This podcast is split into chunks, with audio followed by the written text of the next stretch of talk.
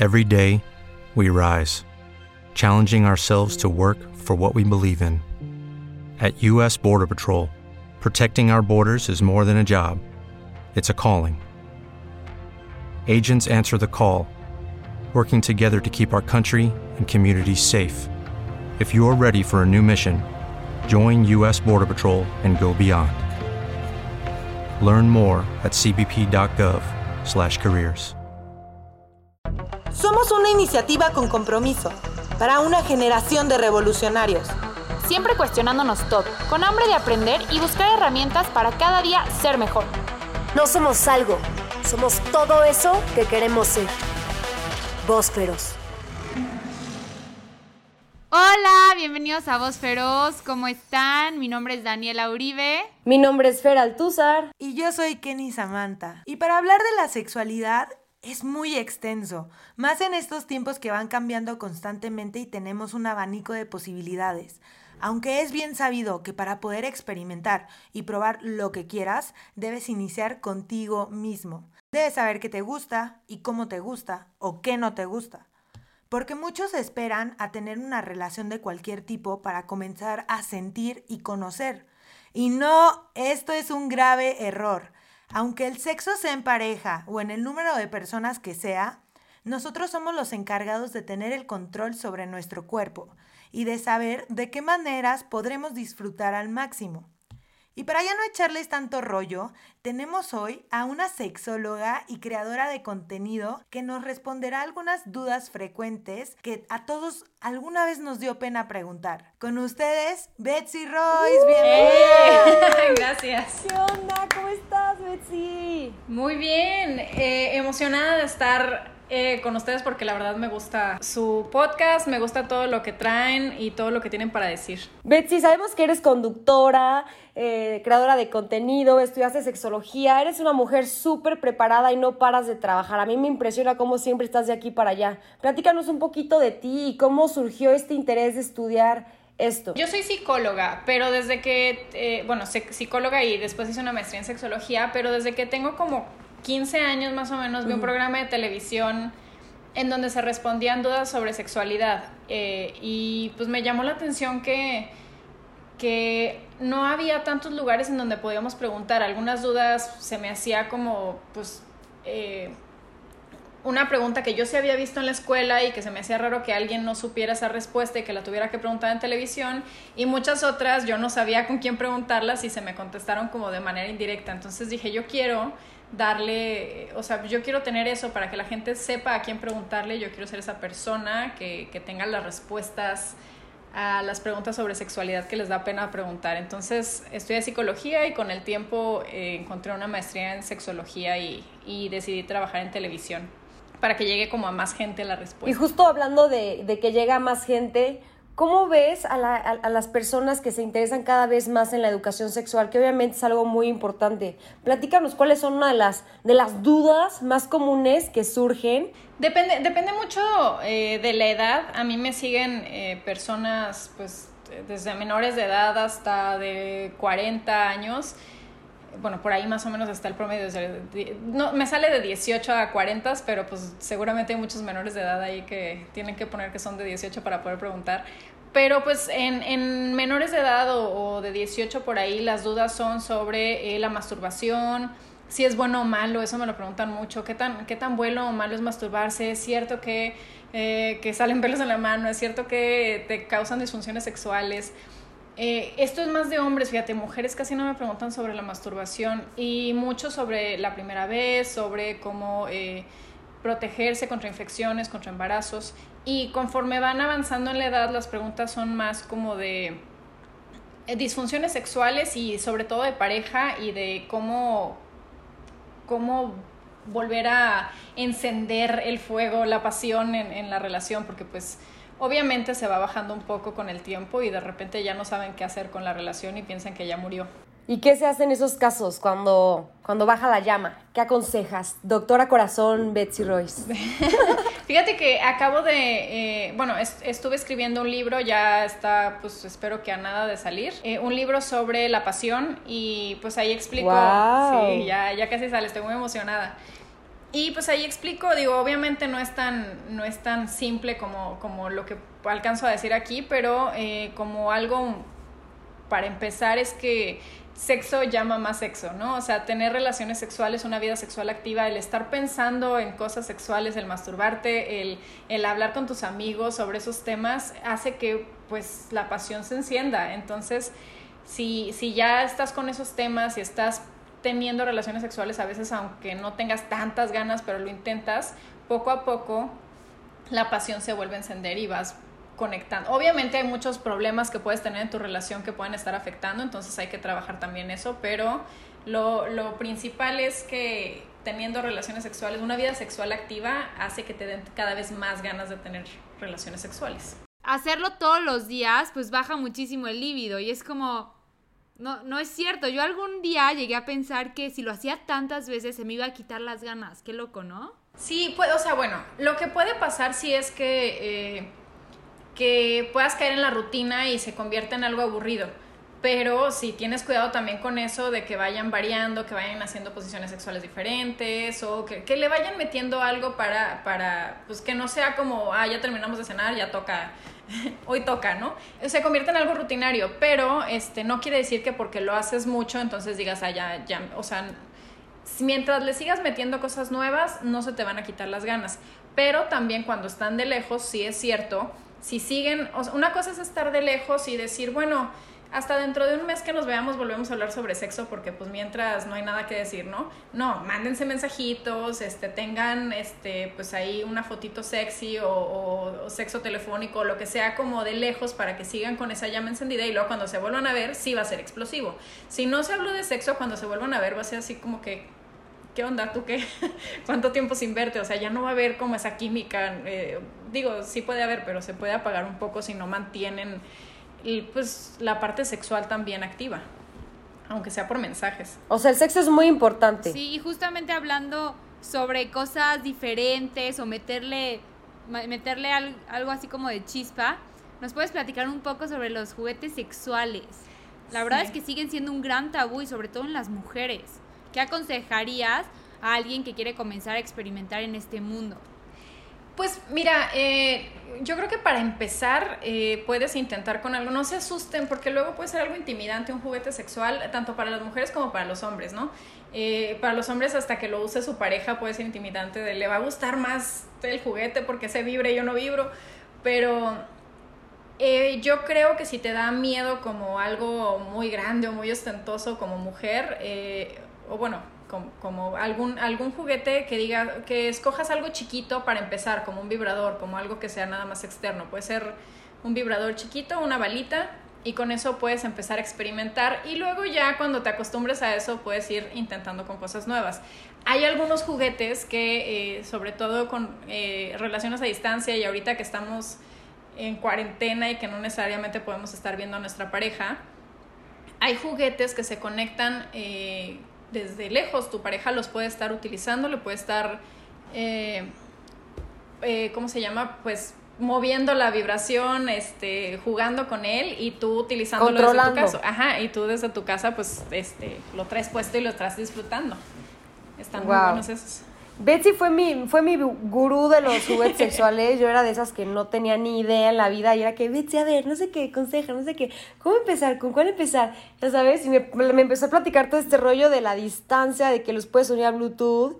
Y hay una página buenísima que, que se llama Cherish y en esa página, pues que la, o sea, la verdad es que hice una dinámica después de esto en, red, en mi Instagram y pregunté como a las mujeres qué pensaban acerca de los juguetes sexuales. Y justo la mayoría era de que me da miedo o desde que el paquete llegue muy indiscreto y todo el mundo se entere, este, como que me da pena, ajá. Pero la verdad es que, hay páginas como esta que lo hacen de manera muy, o sea, es una caja de cartón que no, dice nada y no es así de, ya llegó tu juguete sexual. No, o sea, es algo muy... muy sí, a mí me encantó. Voy a decir la frase que dijo Betsy hace rato, sexo llama más sexo. Y a mí en lo personal me encanta como hablar de todo este tipo de cosas con mis amigas y que mis amigas me cuenten y entre todas nos ayudemos porque creo que eso sirve muchísimo para quitar todos estos tabús y todas estas cosas que pensamos, ay no, ¿cómo yo lo voy a hacer? Como desde la masturbación hay muchísimas niñas que, que no lo hacen y por decir, me dio muchísima alegría cuando Fer me contó su experiencia. que no sé si quiera contar ahorita. No, sí, fue así de necesito contarle a mis amigas porque de todo lo que me perdí. La verdad es que no es que me daba miedo ni pena ni nada de eso, o sea, simplemente como que no me había surgido la inquietud de probar un juguete sexual.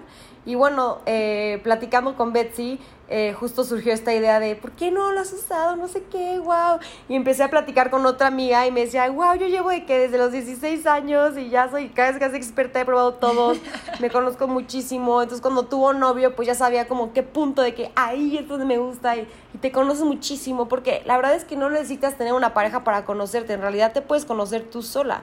Y se me hace que es algo muy, muy cañón el hecho de que te sepas en qué lugares sí, en qué lugares no, en qué lugares más. Eh, probé uno que se llama succionador de clítoris. Yo les recomendaría que si no han empezado, pueden empezar con lo que, los que dice Betsy. Yo creo que me fui por algo más hardcore, pero wow, está muy cañón. Y también el hecho de lo que les... Destruidor de clítoris.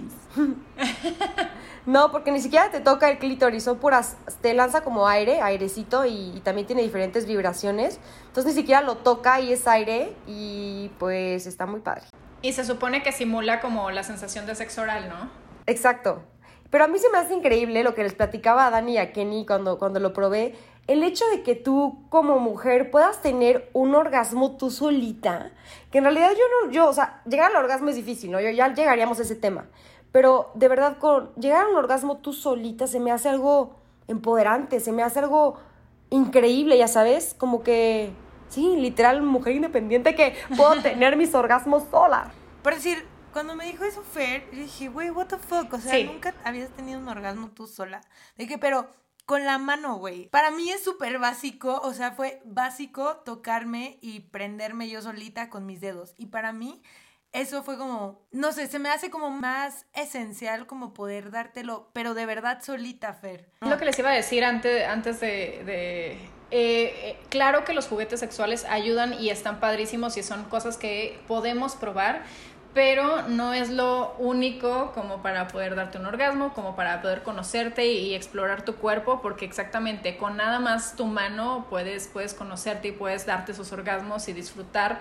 Y de hecho sería como el paso uno, ya después le, ya después le agregarás juguetes si es que eh, quieres. Y por eso nunca he pedido un juguete sexual, porque mis manos me satisfacen, pero también he estado viendo diferentes juguetes sexuales y hay hasta unos de obsidiana que, que te canalizan energía y no sé qué tan cierto sea eso. ¿Cómo ves tú? Ah, bueno, eso ya será, eh, depende de lo que crea cada quien. Si tú crees en, en esas energías y en todo lo que pueden traer las piedras, eh, pues entonces sí te va a ayudar, pero al final sigue siendo un juguete y es de un material que, que pues es, es es un buen material porque no le pasa nada, eh, o sea, no se daña tan fácil. Entonces, todos, todos esos que son como de alguna piedra pueden, pueden ser una buena opción, aunque no creas tanto en energías, pero pues si los crees, aparte te agrega todo eso de, pues sí, de, de, las energías. Y de hecho, pensar que me estoy metiendo como algo de plástico sintético, fíjense que sí me hace como algo raro, ¿eh? O sea, no sé si, si esté mal o bien, pero para mí sí es de que me estoy metiendo plástico, no, no, no me gusta pensar en eso. Entonces vi la opción del dildo de obsidiana y fue como, maybe para mí. Justo yo creo que es esto, ¿no? Intentar y probar y, y, quedarte con lo que más te acomoda. No te va a servir lo mismo que le sirva a tu amiga, si no tienes que empezar a experimentar. Pero sí está padre probar y decir me gusta o no me gusta. Y no todos los juguetes necesariamente te los tienes que meter. También hay unos que son solamente para la estimulación por fuera y entonces ahí a lo mejor que sean de otro material no te causa... Porque bueno, los de eh, algún tipo de piedra o de cuarzo o de lo que sea, eh, no vibran, o sea, son nada más como pues un, un, dildo, algo que, algo que vas a introducir, pero pues hay, habrá otros juguetes que tienen mil otras cosas que pueden hacer como pues vibrar o succionar o, todo esto. Entonces, pues sí puedes probar diferentes cosas. Claro, gran, gran, gran punto, ¿eh? Oye, y hablando de esto, de, de, que solo externo, sabemos que hay como tipos de orgasmos y que la gente los clasifica de mil maneras, pero los más conocidos son el interno y el externo. ¿No los puedes explicar mejor? Pues eh, yo, yo en realidad diría que es un orgasmo, solo diferentes maneras de llegar a él. Al final el orgasmo como que es esta explosión, este punto como la cereza del pastel, el punto más como intenso de, de las relaciones sexuales, no siempre llega y también está bien eso, pero cuando llega pues qué padre y hay que disfrutarlo.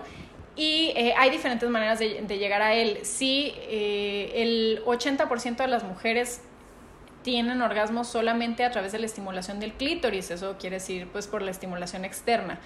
Entonces, pues si quieren tener un orgasmo, aunque esté teniendo penetración, pues deberían de buscar alguna manera en que también se esté estimulando el clítoris. Muchas veces cuando las mujeres dicen es que no he logrado llegar nunca a un orgasmo o batallo mucho para llegar a un orgasmo, es justamente que eh, no están dejando de lado el clítoris y es la única manera que tienen para conseguirlo. También hay otras mujeres que con la estimulación del punto G o con la estimulación vaginal o del cuello del útero, que es este, pues, como la parte más al fondo de la vagina, que cuando llegan a esa zona pues puede ser bastante rico. Algunas mujeres nada más con que les hablen bonito al oído también pueden tener un orgasmo. O sea, pues hay mil formas y al final todos son orgasmo, nada más es encontrar de qué manera tú logras llegar o tu pareja también te ayuda a eso. Y yo creo que también muchas mujeres no logran llegar al orgasmo porque son cosas muy mentales, ¿no crees? O sea, muchos tabús, muchos sí. miedos, muchas inseguridades con tu cuerpo. Y pues por más que te toquen el clítoris y te lo estén haciendo delicioso, no llegas al orgasmo y no entiendes por qué, porque y muchas veces porque no estás relajada o, o no sé, ¿no crees? Sí, tiene mucho que ver eso porque justamente, sobre todo a las mujeres, nos enseñaron en, eh, por lo menos en nuestra cultura, a que la sexualidad es algo malo, algo que se tiene que esconder, algo que se tiene que llegar a cierta edad nada, este, para disfrutarlo. Y entonces estás teniendo relaciones sexuales y a lo mejor de manera inconsciente nada más, tú ni cuenta te das, pero por tu cabeza está pasando así de que tu mamá diciéndote que eso está muy Qué mal, locura, que eso no es de sí. niñas bien, que ya no te van a tomar en serio, que no se van a querer casar contigo, que bla, bla, bla. O sea, yo, yo estuve, tuve una clienta alguna vez que, que no tuve, no le di terapia, era nada más una asesoría muy corta, pero ella tenía treinta y tantos años y seguía sin, sin disfrutar de su vida sexual porque ella seguía preocupada de que no estaba casada y que pues no se podía tener relaciones sexuales sin estar casada.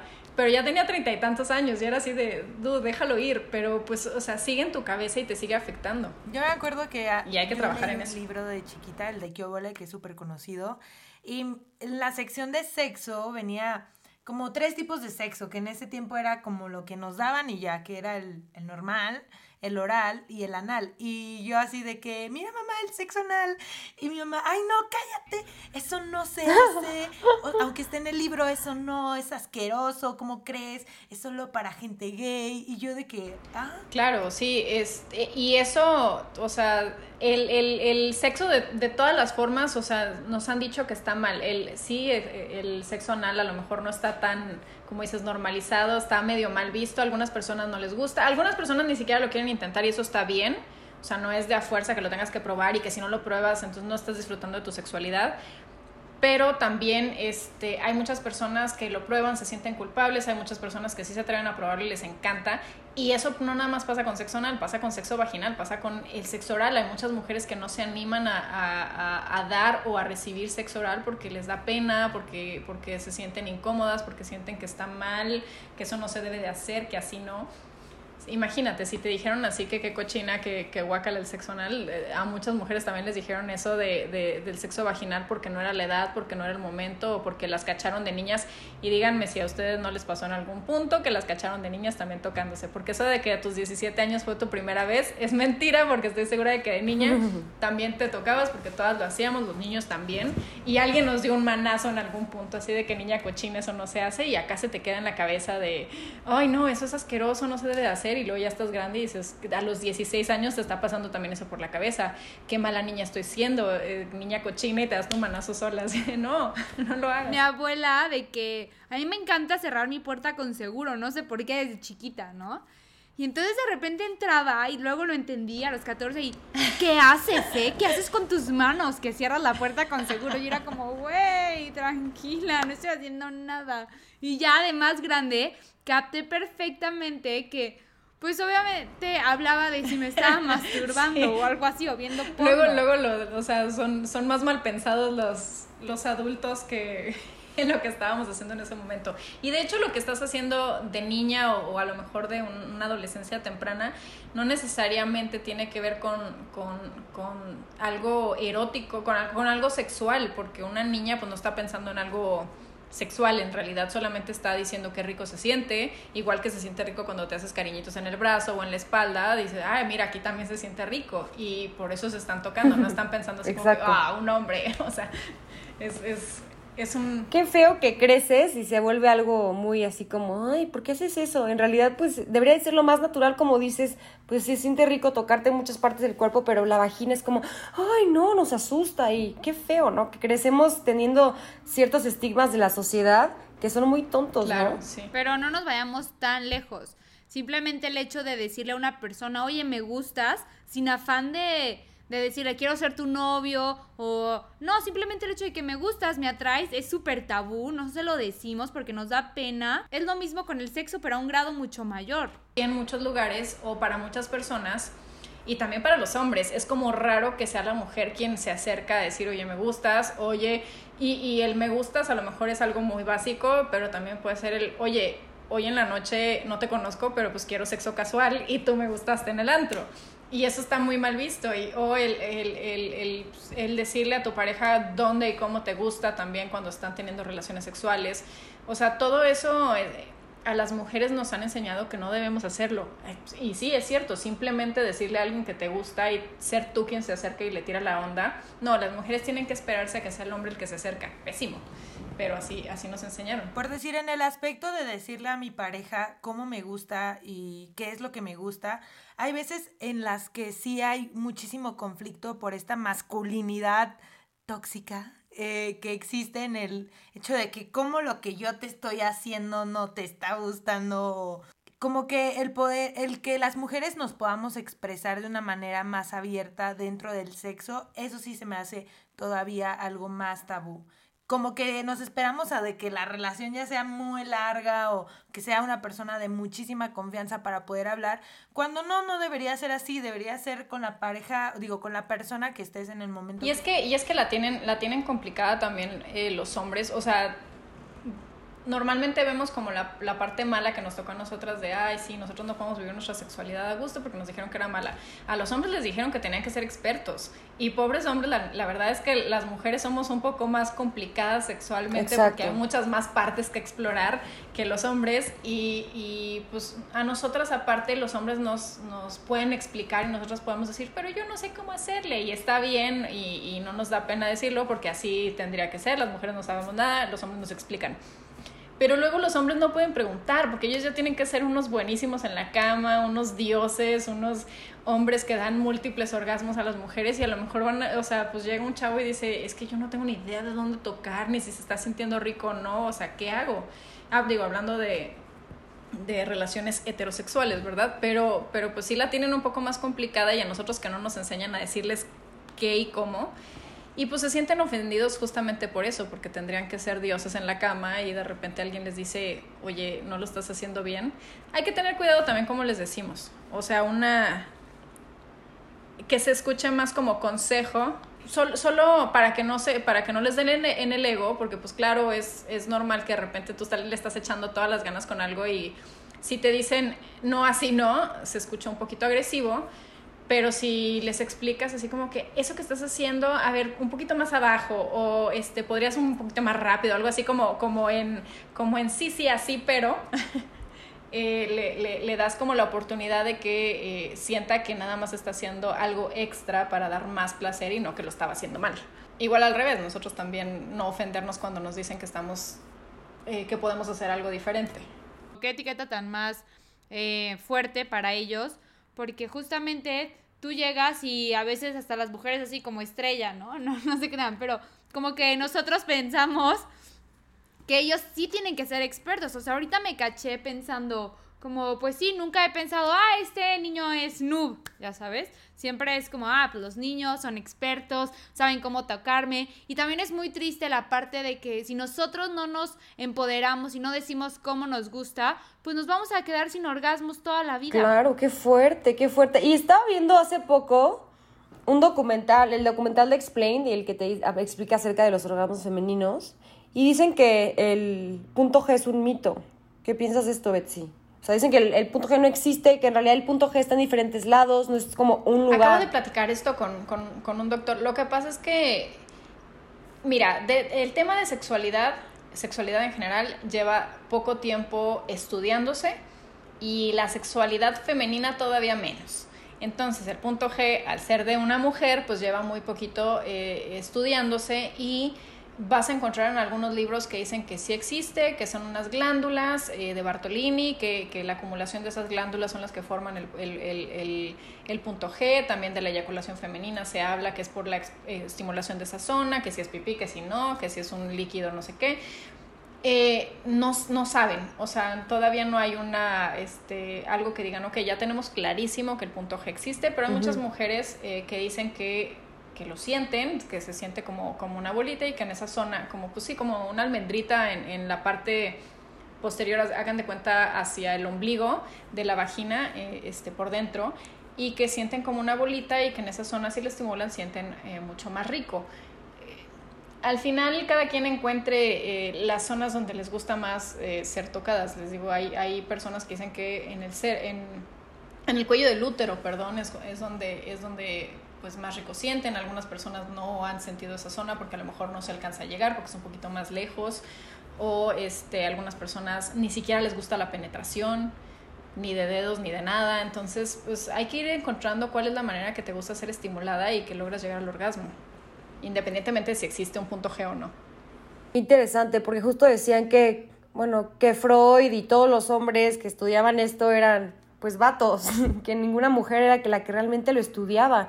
hoy en día esos estudios se están actualizando, pero sí seguimos con esos pensamientos que son de hace muchísimos, muchísimos, muchísimos años, ¿no? De que el punto G está ahí y ahí va a ser. Entonces, si no lo sientes, es como, entonces, que No tengo punto G.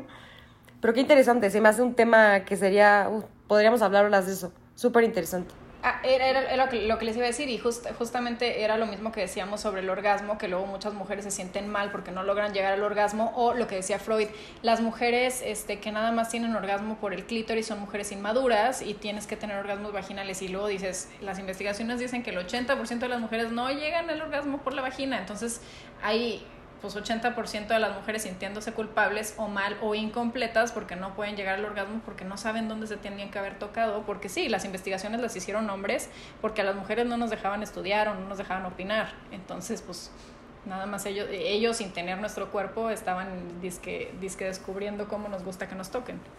Oigan, y yo les quería recomendar eh, un documental que se llama The Goop Lab de Winnet Patrol y en uno de sus capítulos nos da un dato súper fuerte. Se evaluaron a 500 mujeres que sufrían de anorgasmia. Imagínense qué duro no poder tener orgasmos en toda tu vida. Pero ¿cómo, lo, cómo se los eh, le generó el orgasmo?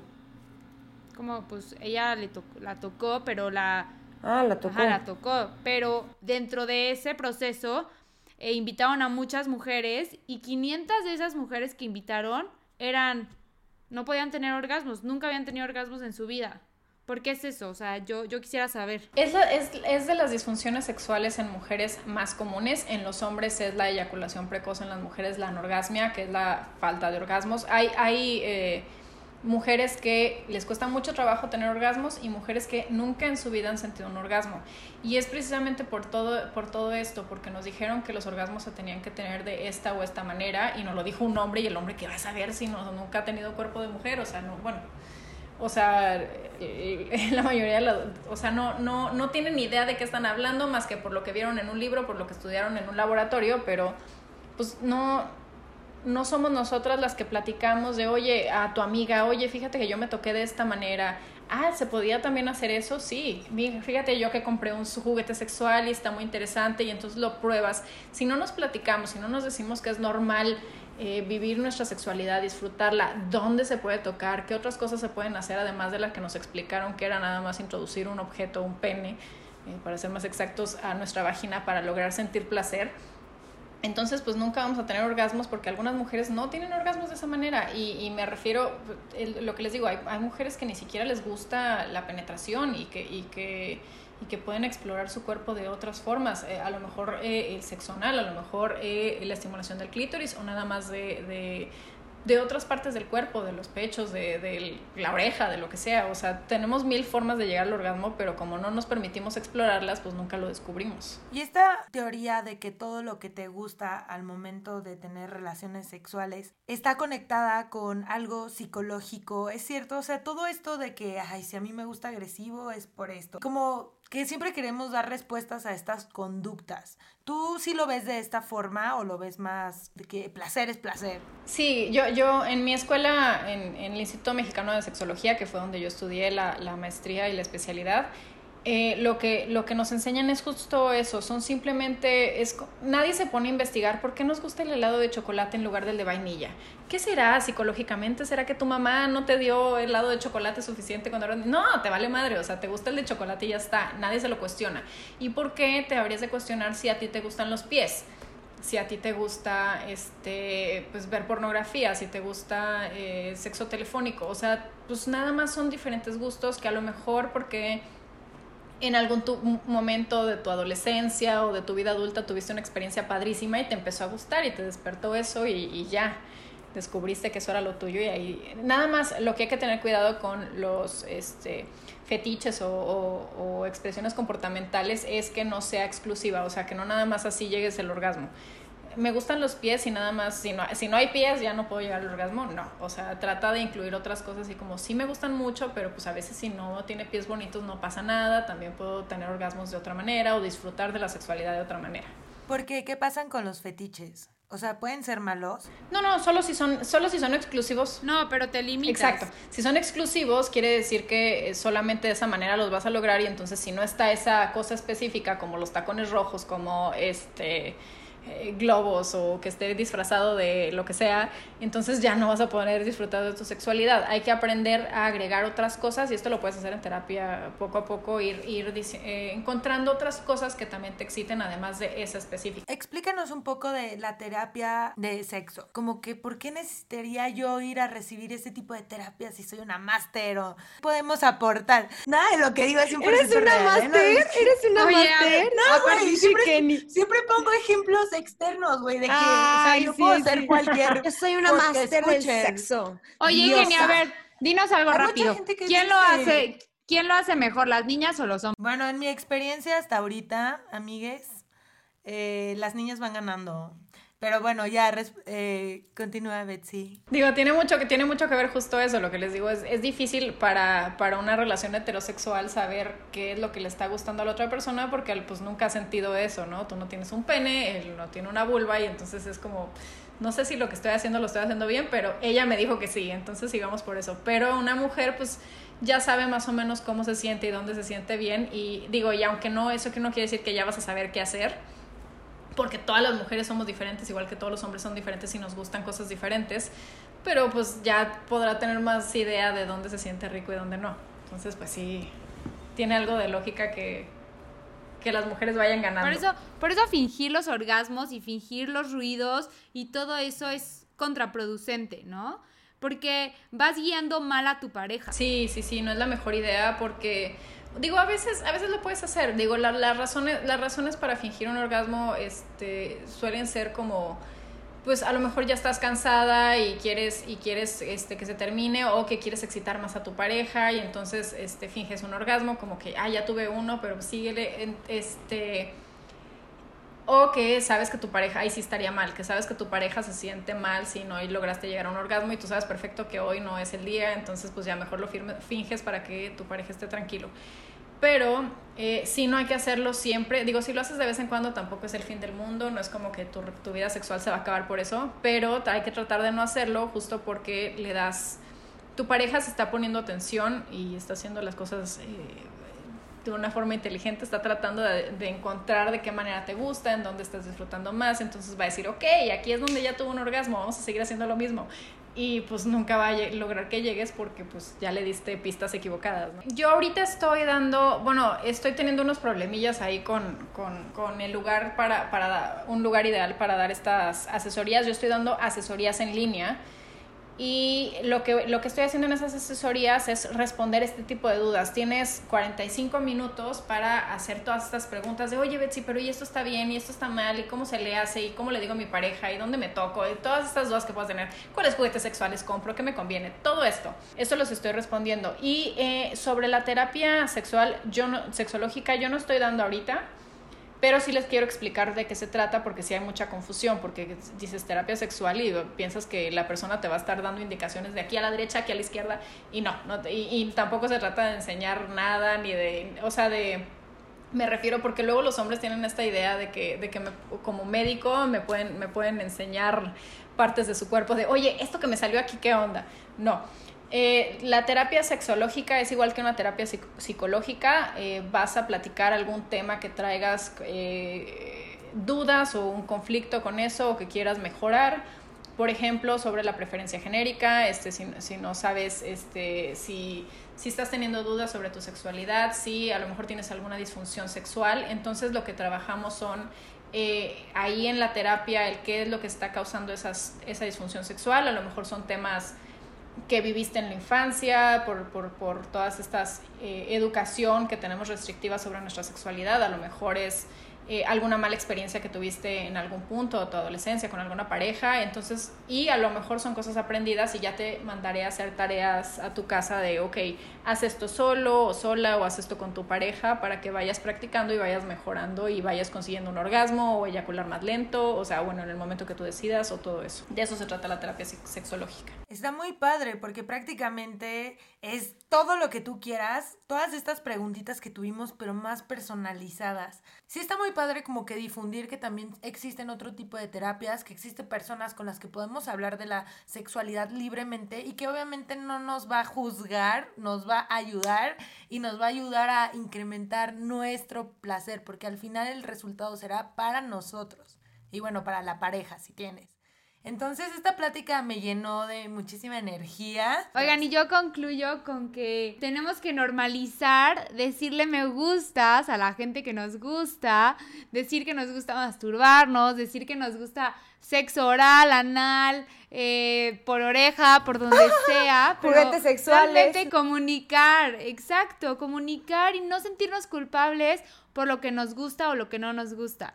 Y bueno, Betsy, me empoderas muchísimo. Eh, te mando muchos saludos, muchos besos y mil gracias por estar aquí. Saber es poder y teniendo esta información hay que disfrutar de nuestra vida sexual con plenitud, con libertad y solo así vamos a poder dejarnos llevar y tener los mejores orgasmos de paso, ¿no? Betsy, cuéntanos. las dominatrix. dominatrix. Oye, Betsy, cuéntanos dónde te pueden seguir en tus redes sociales, porque sabemos que aparte, pues haces siempre QAs, videos en YouTube súper informativos para que esto no se quede solo aquí y sigan teniendo educación sexual, que es muy, muy importante. Sí, gracias. Es, eh, estoy en Instagram y en Twitter como Betsy Royce. También en YouTube me pueden encontrar como Betsy Royce. Y en Facebook como sexóloga Betsy Royce. En YouTube, eh, ah, y en mi página, ahí es donde pueden agendar las asesorías en línea. Es www.betsyreus.com. Reus con doble S, Betsy con S y con Y. Y y pues hay que, hay que hacer estos grupitos de, de amigas, de cafecito, de, de, de, lo que sea, donde podamos platicar libremente sobre nuestra sexualidad, mantener eh, eh, eh, pues las, la pasión despierta y, y, pues normalizarla y sé que es algo que podemos platicar con nuestras amigas y darnos cuenta que es algo perfectamente normal que todas hacemos y que todas disfrutamos y que la que no se dé permiso de hacerlo. ¡Uh! ¡Me encanta! Oigan, pues ya saben que yo estoy en todas las redes sociales como arroba feraltuzar con Z y R al final. Yo soy arroba Kenny Samantha. Y yo soy arroba Dani Uribe Díaz. Muchísimas gracias. Y no se olviden de seguirnos en todas las redes sociales como arroba Feroz y en nuestra página web como www.vozferoz.com. Besos, bye. Bye. bye bye. Voz Feroz.